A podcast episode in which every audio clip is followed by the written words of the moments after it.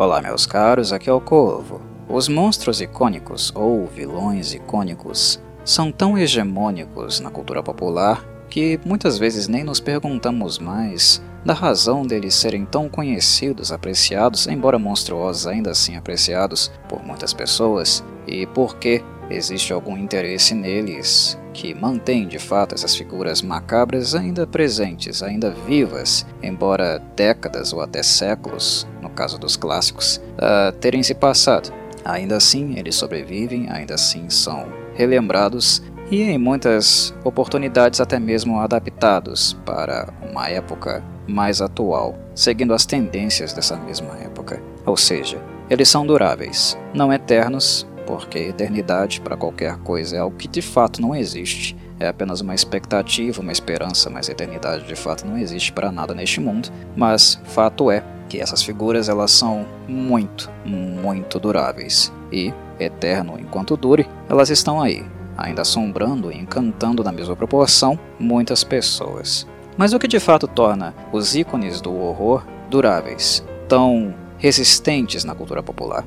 Seria apenas o modo como essas figuras são tratadas, marketing, estratégias daqueles que detêm direitos autorais? Não, não somente isso. Eles são especiais de certo modo, porque eles bebem de elementos que dizem respeito não apenas a eles, barbáries, monstruosidades que não dizem respeito apenas a eles, mas à própria realidade humana. Os Universal Monsters, ou os vilões do slasher, os mais tardios, aqueles que surgiram na década de 80, 90, tanto eles quanto os clássicos da Universal, que se inspiraram em formidáveis obras literárias ou mitos do passado, todos eles carregam em seu arcabouço elementos da experiência humana, ou de terrores muito próximos, muito táteis, ou perspectivas maneiras como as pessoas conseguiram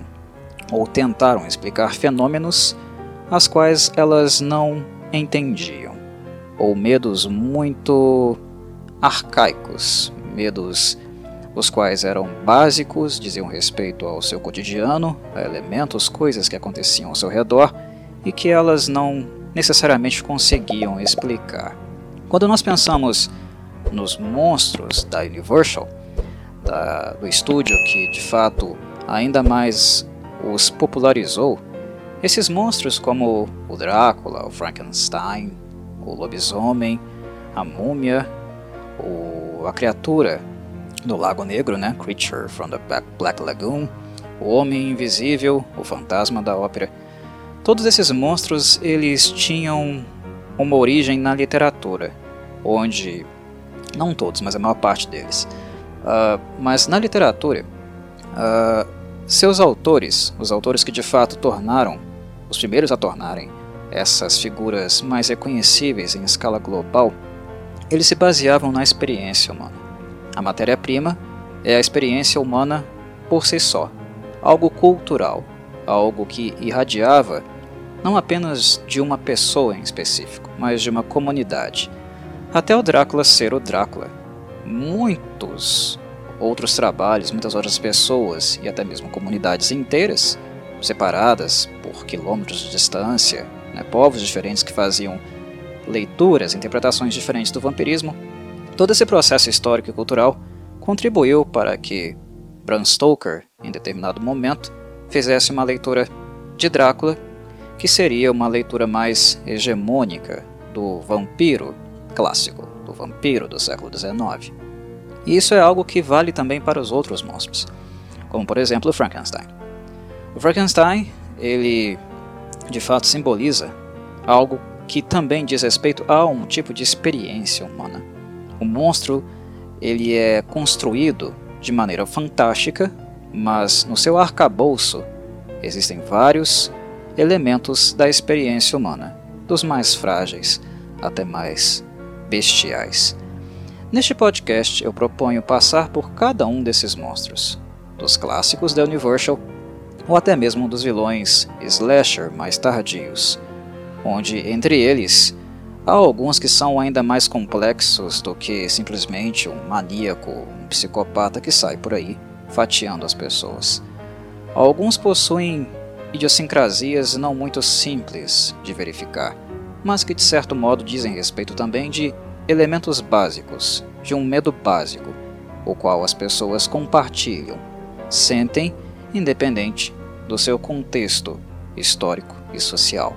E por isso, esses elementos tendem a ficar muito marcados, muito registrados em suas psiques, a ponto desses monstros, mesmo depois de décadas né, ou séculos, serem ainda relevantes para os mesmos. Vamos lá?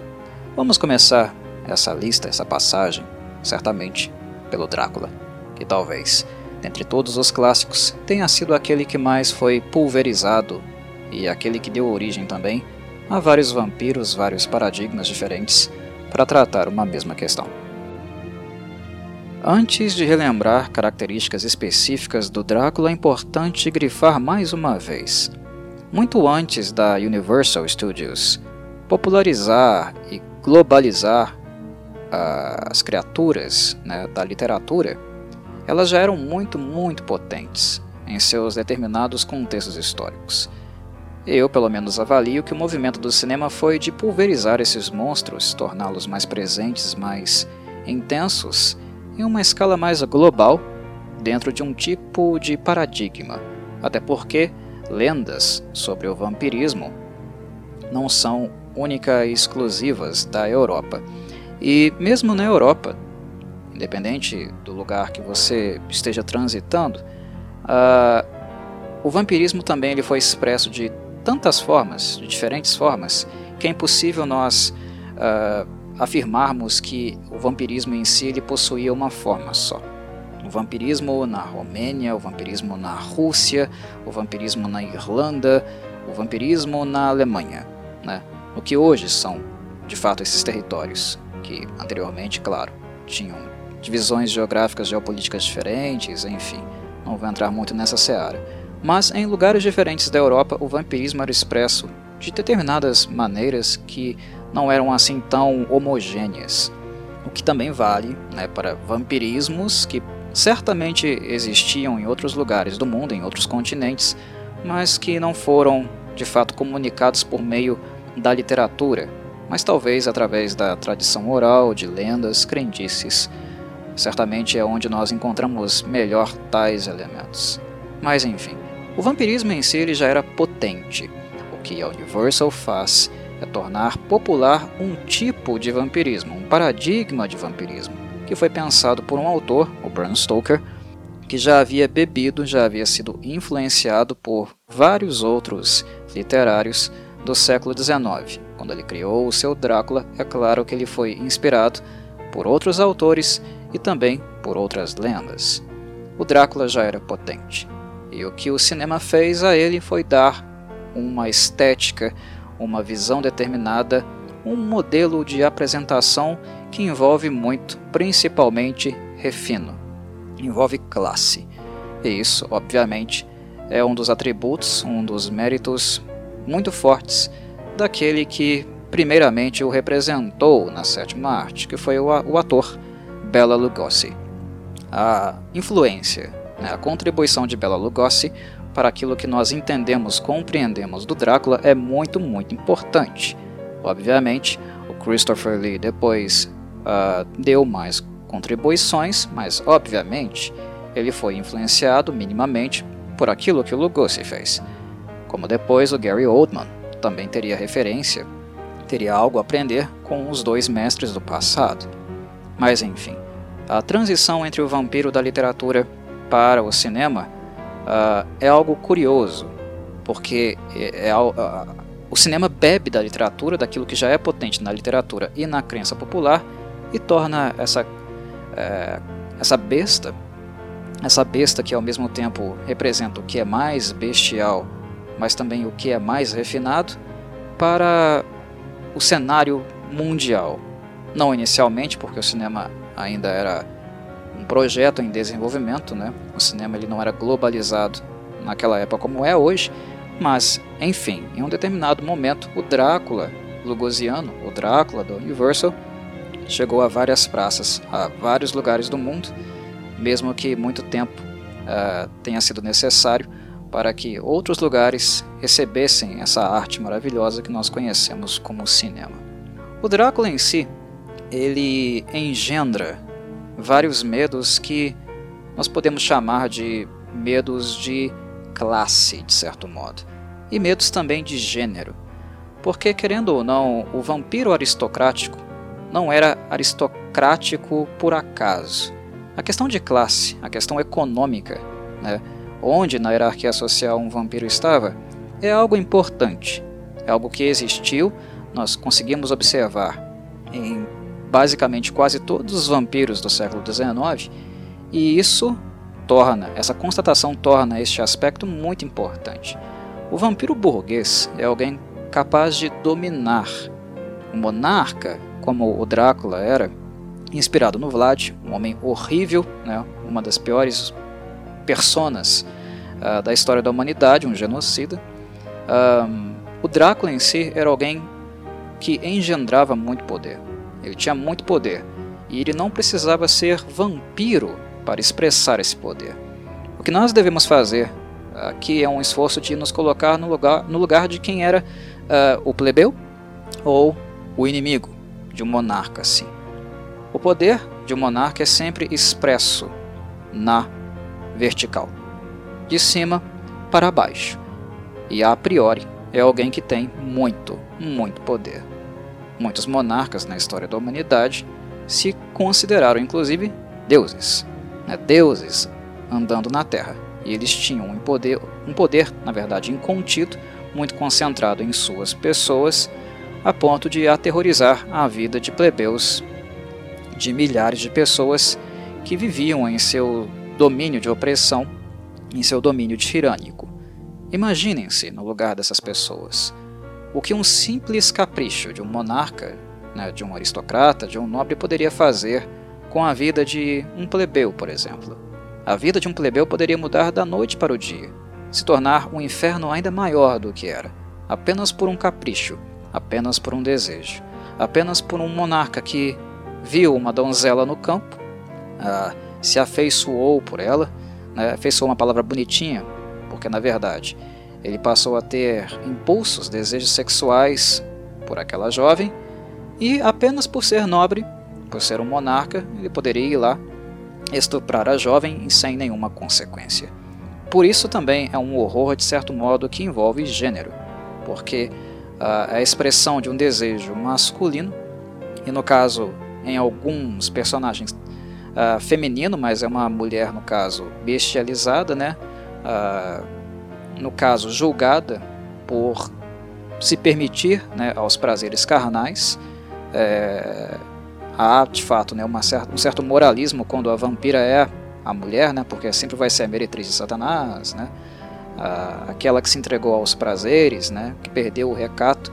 Há um moralismo religioso, conservador muito forte na, no arcabouço né, do vampiro do vampiro clássico, do paradigma clássico do século XIX, isso é inegável. Mas enfim, quando expresso na figura masculina, as mulheres, que normalmente são o alvo preferido do vampiro, né? aquelas que serão seduzidas por seu poder ou até mesmo por sua linhagem, porque são as duas coisas, né? o poder, a capacidade de sedução da besta mor e também a, a capacidade de dissimulação em virtude uh, daquilo que ele consegue prometer por ter muito dinheiro, muito acesso. Uh, a promessa, né, a possibilidade de uma vida menos miserável do que aquela vivida pelos plebeus. Todos esses elementos eles são constitutivos e fazem parte da realidade do vampiro clássico. É impossível nós ah, apenas levarmos em consideração aquilo que é parte da superstição, que era parte das lendas, né, das pessoas que sofriam ataques que de, que de alguma forma né, perdiam sangue, não sabiam explicar muito bem o que aconteceu, mas ao mesmo tempo essa opressão exercida, feita pela figura de um monarca.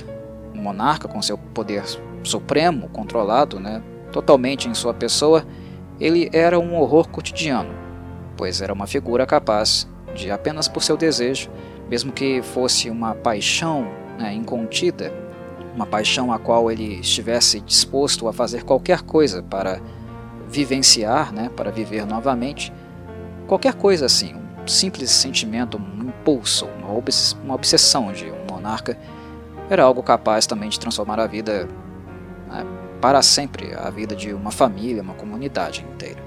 Isso também está presente no vampiro. Então eu penso que, no caso do vampirismo, o que o torna potente é também não apenas a expressão dessa sensualidade, desse aspecto que é mais uh, voltada à libido, né, que está presente no personagem, mas também expressão desse poder tirano, né, desse lugar social que o vampiro ocupa. E querendo ou não, né, a realidade é que tirania né, e concentração de poder sempre existiu na história da humanidade e sempre vai continuar existindo. E sendo assim, o campo continua sendo fértil para que um vampiro, né, o vampiro aristocrático, continue também existindo. Eu sempre achei o Frankenstein, o Prometeu moderno de Mary Shelley, uma criatura completamente fascinante. Ele é fascinante. Ele é esteticamente né, uh, abominável, né, a aparência dele não é das melhores, até porque ele é um zumbi. Uh, ele é o produto de vários corpos humanos costurados né, e revividos para gerar, criar um novo ser, um ser virgem, virgem para qualquer contato com o mundo, a qual ele vai desenvolver e vai aprender né, brutalmente, de maneira muito sofrida com o passar do tempo. É, em, em, si, ele é uma criatura, uma representação de um monstro masculino, mas a Frankenstein não nasce totalmente virgem porque ele acaba sendo influenciado pela sensibilidade de uma mulher. E é justamente nesse sentido que eu acho a criatura fascinante. É nesse sentido que ela é muito diferente dos demais monstros clássicos, né? dos monstros da antiguidade que ali no princípio do século XX começavam a ficar muito mais populares do que eram graças à sétima arte. O Frankenstein herda a sensibilidade de uma mulher de época. Uma mulher de época que, em sua obra, de certo modo, comunicou os anseios e sensibilidades de muitas outras mulheres, de mulheres daquela época. Frankenstein é um porta-voz do feminino, pois de fato a sua mãe é uma mulher. Uma mulher o gerou. Uma mulher que era porta-voz de outras mulheres. O conservadorismo, o papel de uma mulher no século XIX, os seus limites, né, a imposição uh, de poder dos homens, os lugares sociais que uma mulher poderia ocupar ou não, se ela era autorizada a minimamente ser uma autora, escrever literatura. Todos esses dilemas, essas vivências, né, uh, esses dramas vividos pela própria Mary Shelley na sua vida uh, individual, né, na sua vida particular, eu creio que tudo isso acaba vazando no monstro. Frankenstein, o nome que ele recebe, é, ele recebe de seu criador, do verdadeiro monstro da história, né? Mas a criatura em si, ela acaba herdando a sensibilidade não de um homem, como era mais comum e esperado né, nas outras criaturas. Ele herda a sensibilidade de uma mulher, dos dilemas de uma mulher, que eram dilemas expressos, né, vividos por muitas e muitas outras. Então, de certo modo, o Frank, um monstro, ele acabou ficando, se tornando né, um dos monstros mais sensíveis da história do horror. Eu ainda penso, eu ainda avalio, eu ainda acho que ele é o monstro mais sensível de todos. Em muitos momentos nós não sabemos muito bem o que sentir pelo Frank. Se nós sentimos uh, raiva dele, se nós sentimos repulsa dele, se nós sentimos pena, se nós uh, o abraçamos e levamos para casa, uh, nós não sabemos o que sentir de fato pela criatura porque ele representa muitas coisas. Essas sensibilidades, né, algo do espírito infantil porque ele nasceu e depois de ter nascido né, com esse corpo desfigurado, ele não teve referência nenhuma, né, ele não teve um pai, ele não teve um, alguém que o guiasse de fato. Um, ele descobriu o mundo sem ter uma mãe, sem ter alguém, a figura materna no caso que eu estou dizendo aqui, a figura do cuidado, do amor, do carinho. O que moldou o monstro foi a expressão mais brutal do mundo, o mundo como ele é, na sua total e completa barbaridade. onde ele nem se parecia com os demais supostamente da sua espécie. Por ser desfigurado, foi chutado, escorraçado, destruído de várias e várias maneiras. De certo modo, essa expressão do sofrimento, da exclusão, uh, muitas pessoas uh, são capazes de projetar ou identificar no Frankenstein. Excluídos, oprimidos, calados, uh, rejeitados, né? Isso tanto vale para mulheres, também como homens, né? Moradores de rua, né? pessoas que tinham alguma doença que as desfigurava, leprosos. Uh, são muitas expressões, são muitas condições da experiência, da, da vivência né? humana, expressões de sofrimento que podem ser projetadas na figura do Frankenstein, porque ele é tão potente, ele é tão sensível, né, que ele, como uma esponja, ele puxa para si várias uh, dessas características. E, inclusive também ele expressa, é importante demarcar, né, uh, um revide, uma vingança. Ele introjeta toda a violência dentro dele, né, e por ressentimento, algo que vai sendo construído, né, ele também tardiamente vai expressar esse ressentimento, essa vingança uh, na figura do seu criador, da figura que simplesmente o criou como se fosse uma coisa, um objeto, apenas colocou a ciência, a descoberta na frente como algo mais importante e esqueceu de dar a ele, né, já que era uma criatura viva, afeto, né, uh, um caminho para seguir, né, instrução. O criador ele estava mais preocupado com o seu invento do que de fato com a, com a humanização daquilo que ele inventou. O Frankenstein ele abre possibilidades de discussão e de identificação em vários pontos. É muito rico esse personagem. E é um personagem que é capaz de fazer isso, de olhar para aqueles que são excluídos, aqueles que foram ah, completamente enxotados do convívio social, né, expulsos, maltratados, perseguidos, ah, simplesmente pelo modo como né, eles se parecem, né, por causa da, da estética deles. Ah, todas essas pessoas são capazes de identificar no Frankenstein uma figura a qual se, se ver, se enxergar. Uma figura que representa essas pessoas. E eu imagino, pelo menos eu avalio, que apenas né, a sensibilidade de uma mulher do século XIX, que é uma figura né, contida, dominada, uh, que tem uh, sobre si né, a, a fala de um homem, as ordens e o desejo de um homem, inclusive se ela poderia escrever ou não, né, as mulheres não eram livres né, para serem instrumentistas musicais, escritoras, nada disso. Né. O desejo, a necessidade de expressão, o lugar também da, da opressão, a sensibilidade de uma mulher, de uma mulher desse contexto histórico, imprime na criatura tal sensibilidade para ser reflexo, ser um espelho para todas as pessoas que se encontram, de certo modo, oprimidas né, por várias e várias questões.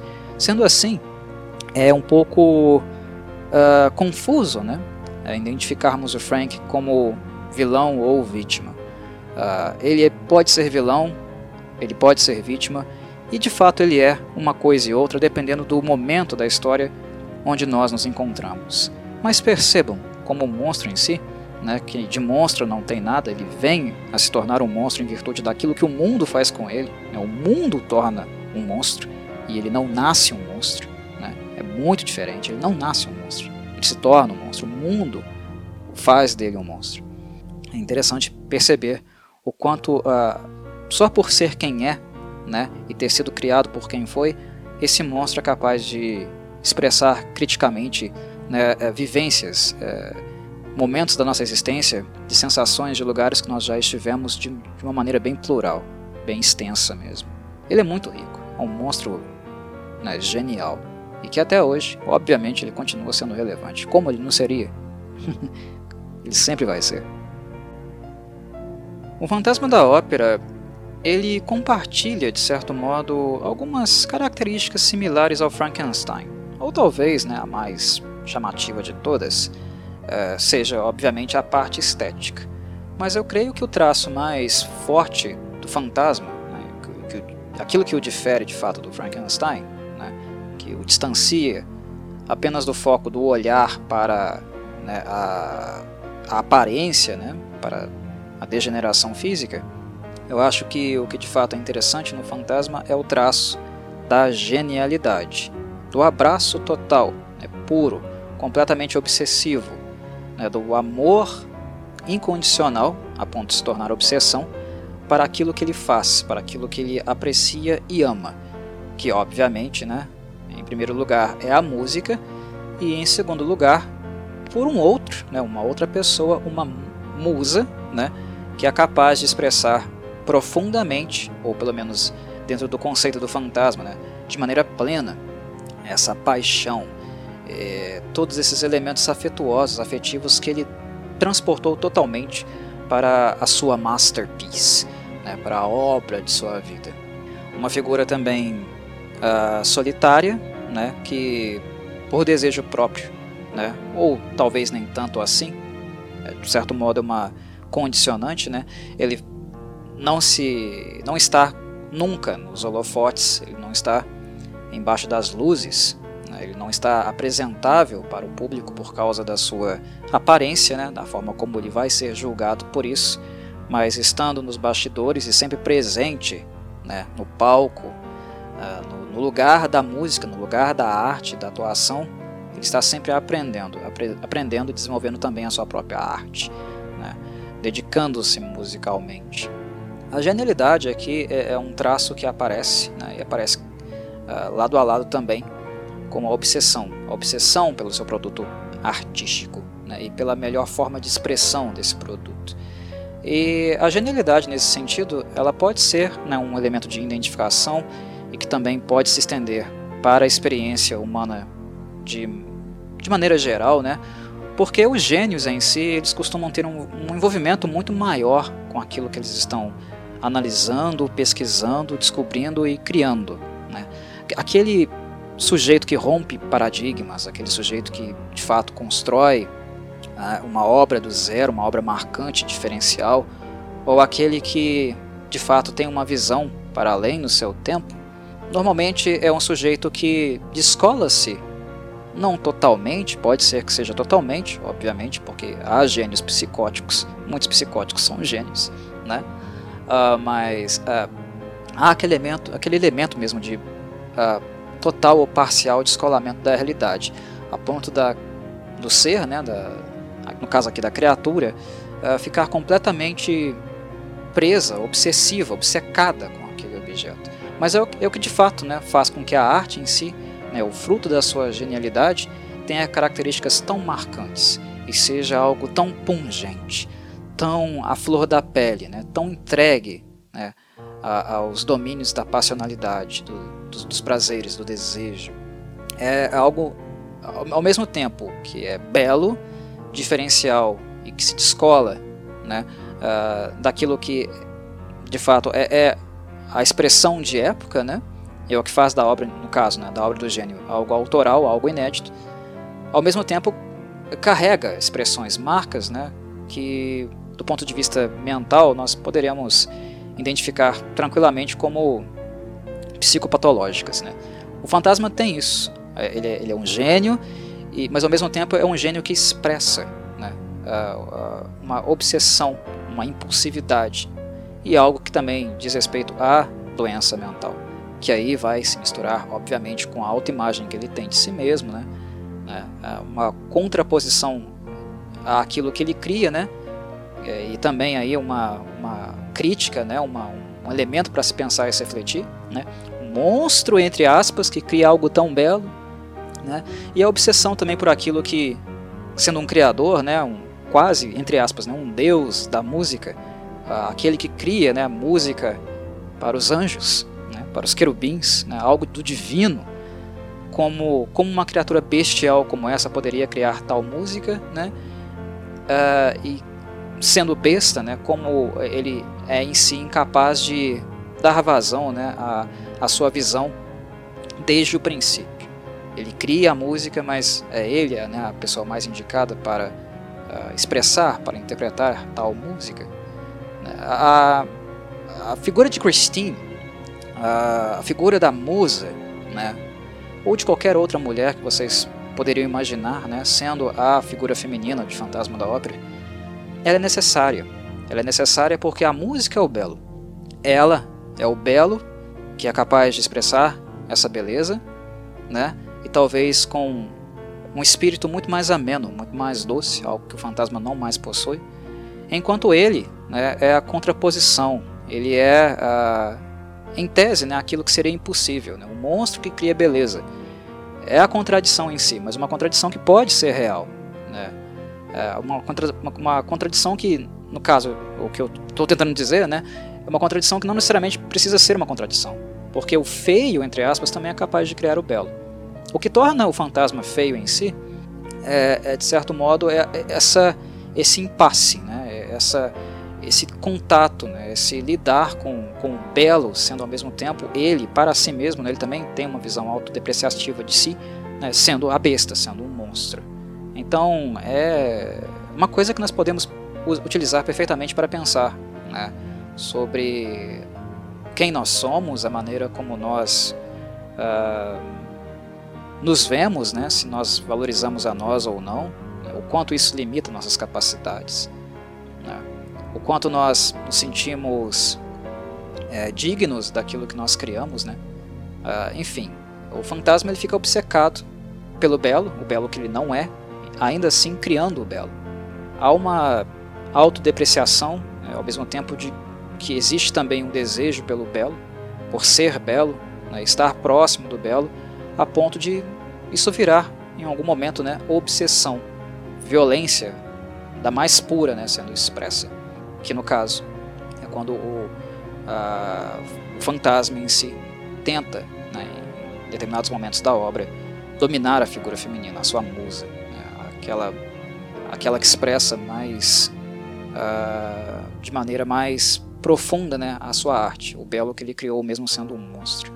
Enfim, é, é algo para se pensar, do ponto de vista da, da autoaceitação, da autoimagem, né, da relação do gênio com a sua arte, quanto ele está dentro, com o pé dentro e fora da realidade. O fantasma ele suscita muitas coisas, ele suscita muitas análises, muitas poss possibilidades de identificar na figura dele e também dos personagens que o rodeiam, né, principalmente da, da figura feminina, elementos que, de certo modo, nós vivemos também no, em nossas realidades. Em algum momento da vida nós possivelmente estivemos né, em lugares que o fantasma esteve, ou a figura né, que acompanha o fantasma, que apaixonadamente né, canta aquilo que ele escreve, também já esteve. É, é interessante. O Homem Invisível.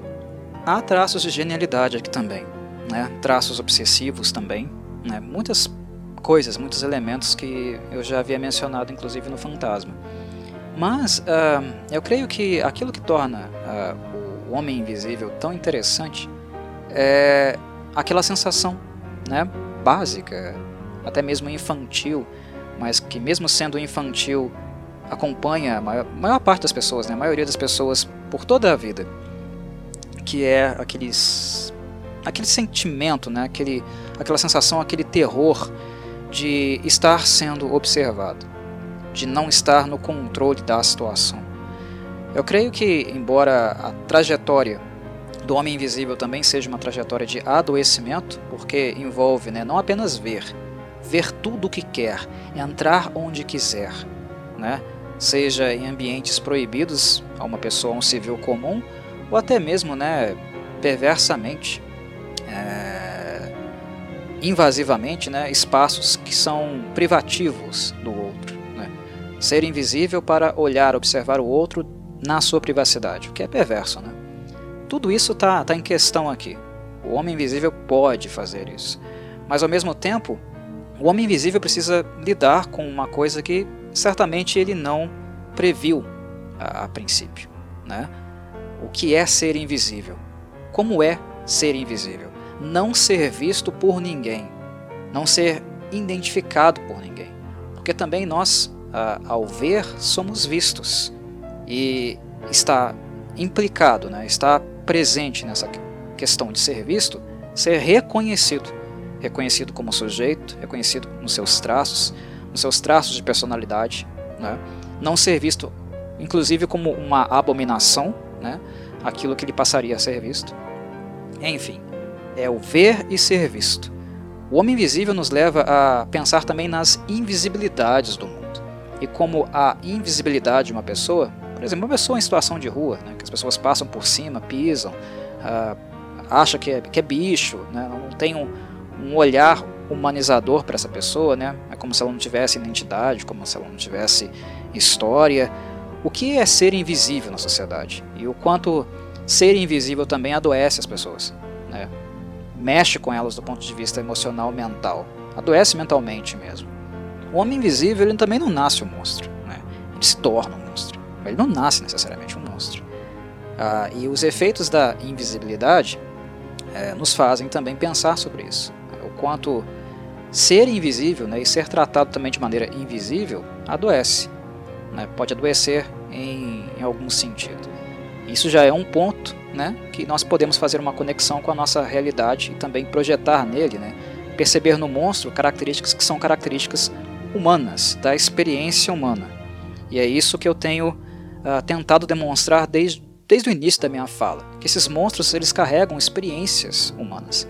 Eles tiram algo do real, né, eles trabalham, apresentam isso, representam de um determinado modo, né, de uma determinada maneira, e nos devolve de maneira sintética, né, de uma maneira mais uh, claramente perceptível, mais fácil de ler essas expressões da realidade humana. O Homem Invisível também é interessante nesse sentido. Mas né, a, a questão do medo básico, né, aquele medo infantil que eu mencionava, ele é extremamente importante. Né, quando estamos no escuro, não estamos conseguindo uh, ver nada e sentimos como se algo estivesse nos observando. Ou até mesmo né, quando estamos em um espaço social supostamente vazio e temos aquela sensação de estarmos sendo seguidos, né? ou de que em algum momento nossa privacidade, né, o nosso espaço vai ser violado de alguma maneira e nós não poderemos fazer nada a respeito. É, é interessante, é interessante como apenas né, a expressão dessa criatura, o conceito dela, nos leva a sentir, ter tato real mesmo com todas essas questões. O lobisomem. Um, o conceito do lobisomem é tão antigo e presente em tantas lendas, né, de diferentes lugares do mundo, que é até difícil, pelo menos para mim é difícil, precisar qual de fato foi a origem do lobisomem. Se é que existe de fato uma origem única. Né? Um trabalho mais arqueológico, de pesquisa de fato até mesmo antropológica. Até porque a relação do lobo né, com o homem ela se expressa também desde os primórdios né, da, da nossa espécie, né, antes mesmo dela ser de fato né, a Homo sapiens. Antes de sermos Homo sapiens, fomos, fomos homem, alguma coisa. Né? Uh, um Homo não sapiens, né, os nossos ancestrais, pensando aí do ponto de vista biológico. A relação do homem com o lobo é muito antiga e ela perpassa, de certo modo, né, a, também a história, a construção e a imaginação do que seria um homem-lobo, né, um lobisomem. A, a herança né, dos traços lupinos né, e a expressão desses traços lupinos no sentido destes né, nos afastar daquilo que de fato nos torna humanos. O lobisomem em si ele expressa uma certa bestialidade, uma bestialidade incontida, né? aquela violência, aquela raiva, aquele ódio, né? que em algumas situações, em alguns contextos uh, da nossa existência, da nossa experiência, nós não conseguimos conter né? aqueles rompantes de ódio, aquela necessidade de se vingar, né? de revidar. Né? O, o, o lobisomem ele tem sempre essa dinâmica né? Ele não quer fazer, ele não quer vir a ser o lobo, mas ele tem essa dificuldade de conter aquele lobo interno que cresce, nasce dentro dele. E isso diz respeito a experiências que nós temos, inclusive, né? nossa raça, nossa espécie no caso. Teve com o lobo e todos os nossos predadores, né? na história da, da nossa espécie em si. Nós uh, fomos né? e existimos nesse mundo nem sempre como os alfas, né? Nós nem sempre fomos o topo da cadeia. Hoje, hoje nós somos, né?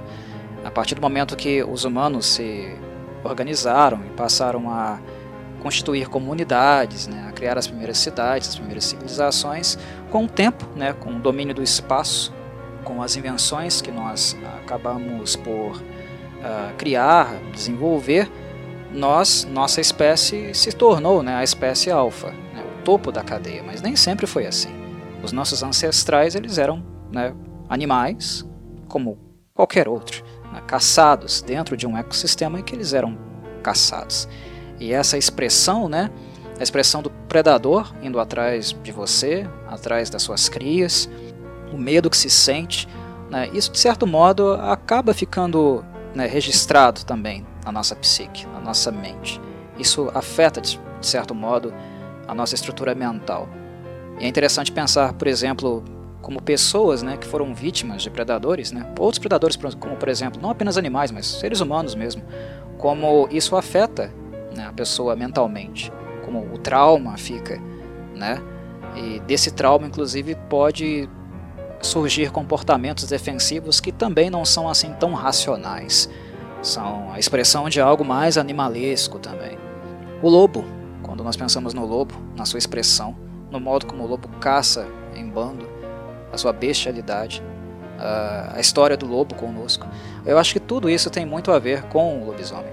Né? E todo mundo, querendo ou não, né, aceitando ou não, tem um lobo ou loba dentro de si. Algo para ser, é, o que se tenta pelo menos, né, ser controlado, reprimido, não colocar-se para fora. Todos tiveram um momento de explosão e que em determinado momento, quando se está sendo mais homem, mais mulher e não lobo ou loba, né, nós pensamos e entramos em, em curto, né, curto circuito, ficamos com culpa. Caramba, não devia ter feito aquilo. Não devia ter expressado o lobo que existe dentro de mim. A múmia. Um, a múmia sempre me remeteu, uh, de certo modo, à superstição. A como a superstição faz parte da vida né, dos humanos de maneira em geral, e inclusive como superstições antigas né, continuam fazendo muito, mas muito mesmo parte, do ponto de vista até mesmo estrutural da sociedade, é, sendo lendas assim, sendo mitos muito, muito antigos, né? temores muito, muito antigos. De certo modo, é, esses temores, essas crendices, estas superstições milenares, né, tão antigas, é interessante né, constatar, até mesmo deprimente, pelo menos para mim um pouco deprimente, constatar como algumas delas continuam vivas e pautando né, decisões estruturais da sociedade, dos grupos, das organizações e por aí vai. Obviamente que a história da múmia ela tem um sentido histórico, né, de cultural de ser, uh, que adentra né, em várias questões. A primeira delas envolve uh, o, a crença, inclusive, né, dos faraós de que eles superariam a morte. A morte, no caso, seria apenas uma transição. Muitos faraós acreditavam que eram deuses, né, e que a morte era simplesmente um rito de passagem. E até mesmo por isso, né, eles se enterravam, literalmente se enterravam com todo o seu tesouro, porque acreditavam eles que depois, né, na, na outra vida, na vida após essa, uh, eles poderiam usufruir, continuar usufruindo de toda essa riqueza, né, riqueza que também, obviamente, dá o status de poder que eles possuíam, obviamente, né. O faraó é um faraó não apenas porque ele foi um escolhido, né, ou porque ele é filho de fulano e no caso, né, por tabela, acabou herdando o, o direito de governar, mas também porque ele tem muito dinheiro, porque ele detém grande parte né, do, do ouro do, do Egito, né, ou do, de uma terra antes do Egito. Né. Ele tem acesso, domínio sobre aquilo que era mais importante no Egito, o Nilo. Enfim, são várias e várias coisas. Mas a, a múmia em si, entra também no campo da superstição, né, da crença, em virtude desses elementos religiosos que existiam na determinada cultura em, em questão, mas também como forma de impedir né, que os necessitados pudessem usufruir desses tesouros. A partir do momento que um deus morre e não volta, né, ele morreu e não volta, afinal ninguém nunca voltou, né? uma coisa que todos nós seres humanos temos em comum: morremos e damos a Deus esse mundo, jamais retornamos, não existe isso. A partir do momento que alguém morre, né, aqueles mais necessitados certamente vão tentar uh, usufruir das riquezas deixadas por esse ser tão mesquinho, né, que mesmo depois de morrer é incapaz de compartilhar. E isso acabou fazendo né, com que muitas pessoas tentassem roubar, e roubar, roubar no caso, é, efetivamente, né, muitos conseguiram fazê-lo, roubar né, os cofres, a, as tumbas dos antigos governantes. Nesse sentido aí, a maldição, a crendice, a superstição é muito interessante, porque é, é, ela é uma medida cautelar, uma pequena estratégia né, para afastar as pessoas dessas riquezas. A riqueza é sempre de alguém, meus caros. Se não é mais do faraó, é de uma outra pessoa. E de certo modo, cedo ou tarde, ela iria parar na, na mão de alguém. Mas para muitos que já tinham um olho grande, né, interesse de fato nessas riquezas, não era nem um pouco interessante que, ela, que essas riquezas parassem na mão né, do povão, da, da, da massa, digamos assim. Então, mitos, crendices, né, maldições, eu creio que talvez o termo maldição seja o mais assertivo para o tema em questão, é uma coisa que perpassa muito a história da múmia. Né? Será amaldiçoado né, aquela cisma que nós ficamos quando alguém nos joga, roga né, em nós uma maldição, né, o seu filho vai ficar assim, ou você vai ficar doente, ou alguém que você ama vai pagar. Né? A maldição em si, como ela contém muitos elementos né, da, da superstição, da crença, como ela perpassa muitas, inclusive, né, crenças que existem no mundo, não apenas as, as ocidentais, como também as orientais, amaldiçoar alguém é uma coisa muito complicada. E para muitas pessoas né, que têm algum tipo de crença no sobrenatural, né, crenças, é, acreditam em dogmas religiosos, a maldição é uma coisa muito pesada. A maldição ela cria horrores gigantescos, horrores que estão para além da própria expressão física do que é a múmia. Eu acho que isso é importante notar. O poder da múmia não está em si naquilo que ela aparenta ser. E isso nós vemos é, ser expressos né, de, maneira, de maneira muito clara nos antigos filmes da Universal. A múmia é decrépita, não tem nada ali, né, apenas pano podre, né, cobrindo um corpo podre, já sem constituição nenhuma. E a múmia, né, pelo menos a clássica, era sempre o quê? Lenta. Lenta. Ah, todo mundo pode correr da múmia, né? Não tem problema. Como uma múmia vai sair correndo atrás da gente? Ela não vai nos alcançar. É um corpo se arrastando. Nem tem estrutura para caçar qualquer coisa. Temer a múmia para quê? E muitas pessoas riam, né? Continuam rindo disso. Mas rindo sem de fato compreender a múmia. Porque a múmia ela não precisa de corpo. Porque o poder dela reside de fato na sua maldição. Reside de fato naquilo que nós né, carregamos com, conosco, que é a superstição. É onde a maldição de fato nos afeta. Não importa se você é mais rápido, se você é mais forte, se você é mais inteligente. A, o elemento em si, né, o inimigo em si não é a múmia, mas é a nossa crença, é a nossa capacidade de acreditar no sobrenatural, de acreditar no mítico. É a maldição.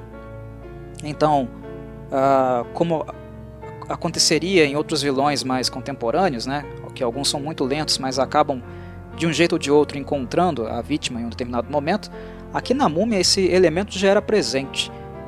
E o que está em curso de fato é a sua maldição. Ela não precisa correr. Você está condenado, você não pode tomar as rédeas da sua vida novamente porque você está amaldiçoado. E esse é aí que reside né, o ponto do terror. O ponto da, que de fato é atemorizante para muitas pessoas e isso até hoje existe. Né? O nosso mundo continua sendo um mundo supersticioso. Até hoje isso existe. Se eu estou amaldiçoado, eu perco o quê? As rédeas da minha vida. Eu perco a capacidade de decidir, de escolher é, na minha vida. E sendo assim, eu sempre estarei sendo alvo, apenas contando os minutos, as horas, até que a múmia, o um monstro, me alcance. The Creature from the Black Lagoon, a criatura do Lago Negro, é um outro monstro icônico, né? Interessante, bem interessante de fato porque algo muito incomum no cinema, né? Passou a ser mais tardiamente, mas era bastante incomum no cinema a, água, né? E os temores, as criaturas, né? Todo o medo que advém da experiência humana com a água, isso não era muito representado, não. Pelo menos até aparecer, né? A criatura do Lago Negro, né? O monstro do Lago Negro, Creature from the Black Lagoon. O medo das águas, ele não é comum, ele não é tátil, ele não é muito próximo né, de todas as pessoas, uh, muito em virtude de ser um medo que depende muito do, do, do lugar, né, da localidade.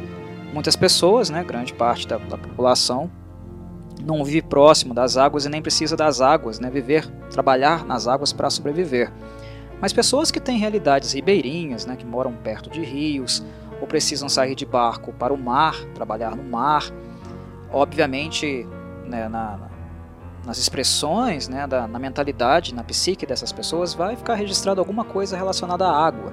E aos horrores que se escondem na água, né, nas profundezas da água, até porque é um desconhecido, né, a luz irradia, bate na superfície, mas nós nunca conseguimos ver o que de fato se esconde no fundo, né, e o medo do desconhecido, é, como já dizia o Lovecraft, é um medo muito forte, né, que pode tomar dimensões gigantescas, e não à toa ele foi um autor que trabalhou muito esse conceito, né, com as águas, com as criaturas marinhas, enfim.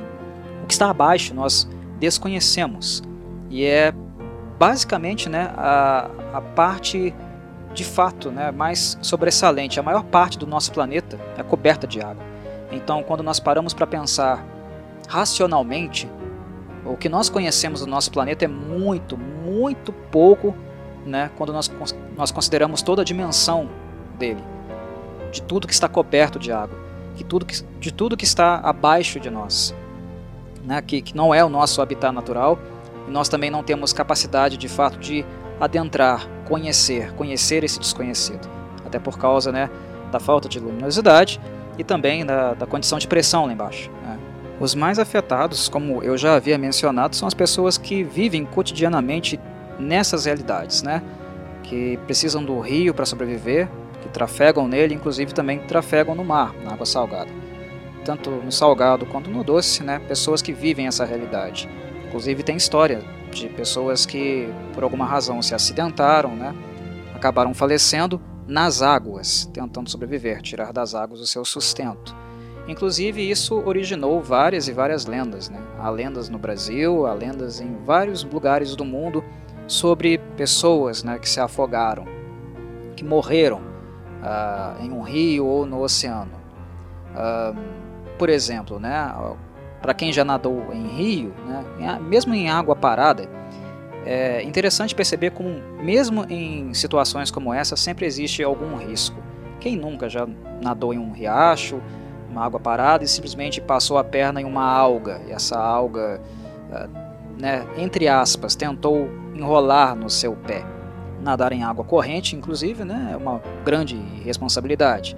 E teve muitas pessoas que, tentaram nadar de fato em um rio, né, com uma correnteza leve, que, que acabaram se dando mal. Uh, obviamente acabaram se dando mal. É muito, muito perigoso. No mar sempre tem tempestade. Dependendo do clima, não há o que fazer. Não há como sobreviver. Né? E uma coisa assim, próxima da realidade de qualquer pessoa que visita o mar.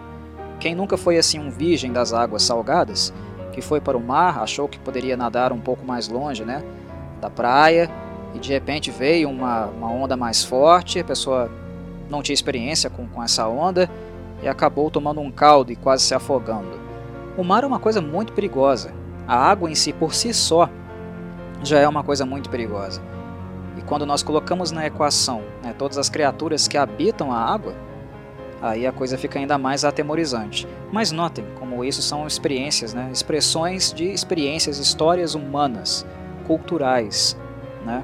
como o mar ele é encarado, como um rio é encarado depois que você perde um familiar para ele, um pescador que se afogou, né? ou alguma coisa nesse sentido. Como isso vai povoando né? a, a mente, a imaginação das pessoas, e até mesmo de pequenas comunidades né? porque lendas sobre rios, lendas sobre o mar também surgiram em pequenas comunidades né? e se espalharam depois. Em virtude de alguns poucos casos, né? as pessoas começam a imaginar coisas e a criar coisas também. A dar origem, de fato, né? a, a essa. transformar, traduzir essa tristeza, essa perda, essa tragédia em figuras mais reconhecíveis. Uma que eu posso dar exemplo, né?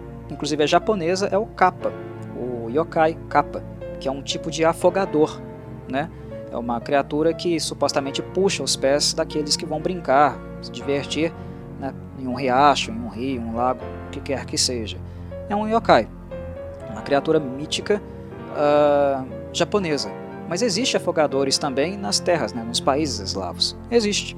Como existe também lendas sobre isso aqui no Brasil, de criaturas afogadoras. Né? Inclusive alguns afogadores e ao mesmo tempo né, uh, atrativos, né, que seduzem as suas vítimas. Quando nós vamos, por exemplo, né, para mitologias ocidentais transitamos, né, por exemplo, por mitologia grega, há expressões né, de criaturas do mar, várias sob as ordens né, e a expressão do humor, que é sempre tempestuoso, de Poseidon. Uh, sereias, quando a gente pensa em sereias, né, ou mesmo nas grandes lulas gigantes, né, que deram certamente origem ao conceito, à concepção do Kraken. Enfim, as águas e o que nelas habitam, e principalmente aquilo que é desconhecido nelas, e as tragédias que acabaram sendo acarretadas na história da humanidade, uh, são elementos que também sempre fizeram parte né, da nossa cultura, da nossa realidade, principalmente das pessoas que vivem em tais realidades. Então, a criatura do, do, do Lago Negro, né, ela é mais presente, ela continua sendo muito presente, embora o filme seja um filme muito antigo né, e que data né, de um período onde o cinema ainda era muito, muito jovem, estava nas suas primeiras décadas de produção. Uh, em comparação com os outros monstros, né, os monstros mais uh, consolidados da, da Universal, né, dentre os, aqueles presentes na Universal Monsters, talvez né, a, a criatura do lago seja a menos uh, trabalhada, né, a menos replicada. Não há muitos filmes dele. Filmes, eu digo, não há muitos filmes modernos, né, porque é clássicos, os antigos, até que muitos foram feitos. Mas não é uma coisa que nós vemos é, corriqueiramente, né, filmes sobre essa criatura aqui sendo produzidos, enquanto há outros, várias várias versões do Frankenstein, várias e várias versões do, do Drácula. Lobisomem também tem menos, mas ainda tem, né, filmes muito modernos sobre ele. É de certo modo, isso, pelo menos eu analiso, né, que isso acaba acontecendo em virtude do que eu acabei de dizer. Né? O mar é lugar de muitas coisas desconhecidas. O rio também.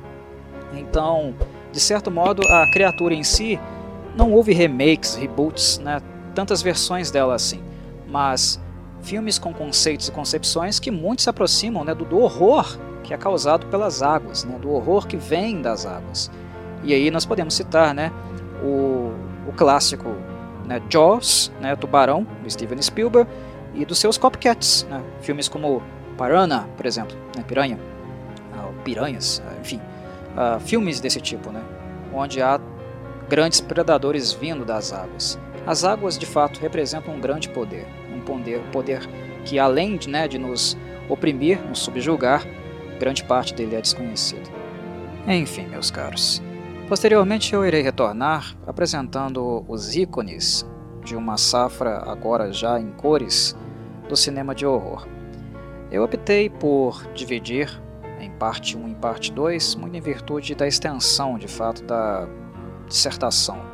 Eu fui fazendo meu processo de reflexão de maneira mais orgânica possível e em determinado momento eu percebi que o vídeo iria ficar muito longo se eu fosse abordar de uma vez só todos os 15 ícones que eu tenho intenção de apresentar aqui, fazer esse mesmo esforço, no mesmo prisma, no mesmo tipo de divagação. Quando eu percebi que uh, as minhas falas estavam ficando muito longas, eu achei melhor dividir esse vídeo em dois. Mas enfim, vocês podem esperar aí uma segunda parte apresentando, no caso, né, os monstros, os ícones monstruosos que ficaram mais reconhecidos já numa fase a cores do cinema de horror. No caso aí o Leatherface, o Michael Myers, o Jason Voorhees, o Fred Krueger, o Pinhead, o Pennywise, o Chuck e, enfim, aquele que de fato é o único que merece alguma atenção, mais em virtude do conceito dele do que necessariamente pela qualidade dos filmes, né? Que é o Ghostface nos anos 90. Sendo assim, fica combinado. Em breve retornarei com a segunda parte, abordando estes monstros que talvez sejam mais próximos da realidade da maioria, pelo menos daqueles que não assistiram os clássicos preto e branco ou não leram as obras às quais eles são oriundos. Ok? Forte abraço e saudações corvides.